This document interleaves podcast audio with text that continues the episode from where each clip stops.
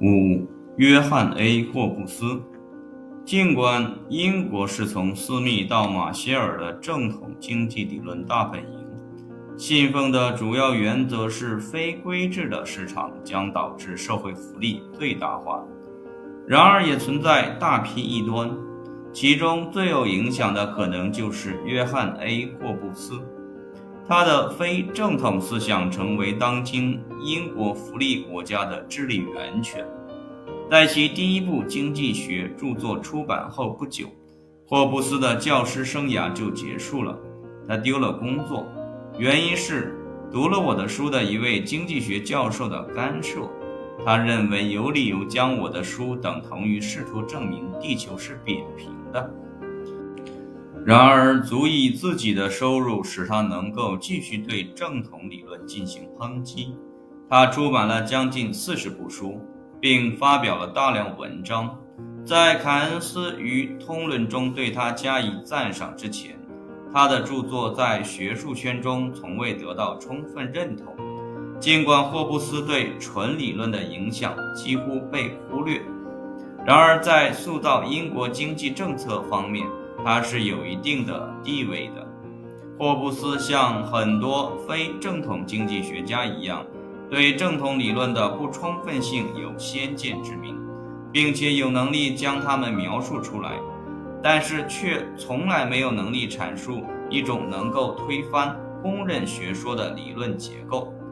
从宽泛的角度看，霍布斯的非正统思想是对下列公认学说的一种抨击：即自由放任是最佳的政策，因为市场将导致社会福利最大化。正统理论主张，竞争性市场将在极大程度上在最低可能的社会成本上生产至高无上的消费者所要求的产品。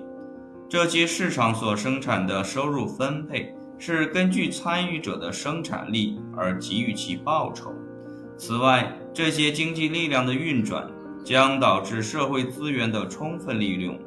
通常说。价格很好的度量了经济体中所发生的成本和所生产的效用，所以它们是一个社会所获得的福利的指标。尽管霍布斯接受了正统理论的一些主要假设，然而就自由放任市场经济的适当性而言，他得出了完全不同的结论。他发现他所处时代英国经济运行中的三个主要缺陷：第一，它未能提供充分就业，原因是存在慢性消费不足或者过度储蓄。第二，收入分配不公平地偏向那些高收入群体，主要原因是他们出众的讨价还价能力。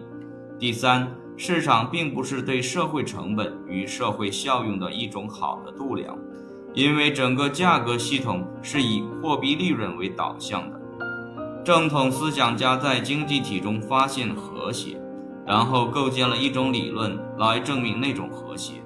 霍布斯则假设自由放任经济体的负面影响，然后试图构建一种理结构理论来弥补现有工业社会的缺陷。霍布斯主张，如果一个社会的目标被明确地加以界定，那么经济理论将允许社会实现好的生活。他反对约翰内维尔凯恩斯关于我们能够区分是什么和应当是什么的观点，并且反对将活动仅限于是什么的正统分析倾向。在霍布斯看来，就经济理论帮助社会实现所应当的而言，它正好是有用的。正统理论所尝试的规范实证二分法是不可能的。因为同样的事实既是道德的，也是经济的。霍布斯对正统理论的抨击始于他在与别人合著的第一本书中对萨伊定律的否定。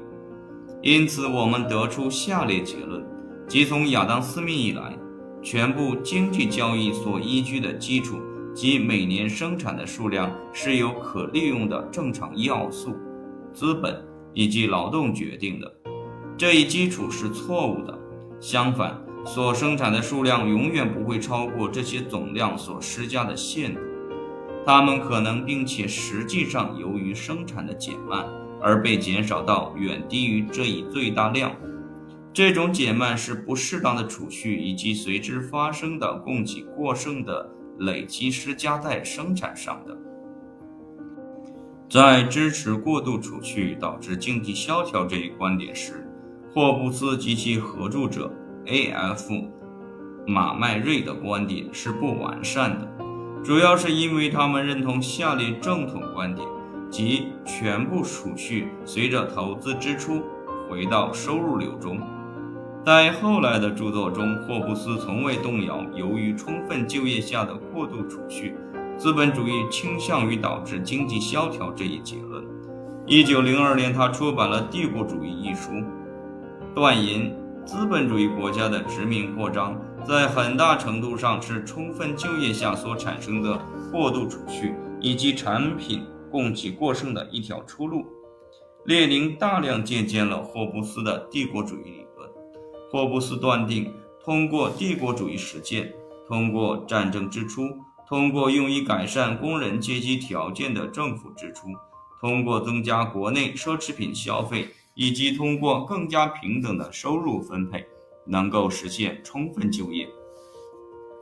道德上正确的备选方案是很明确的，可以通过课税对收入进行重新分配，并与政府支出相结合，来改善穷人的状况。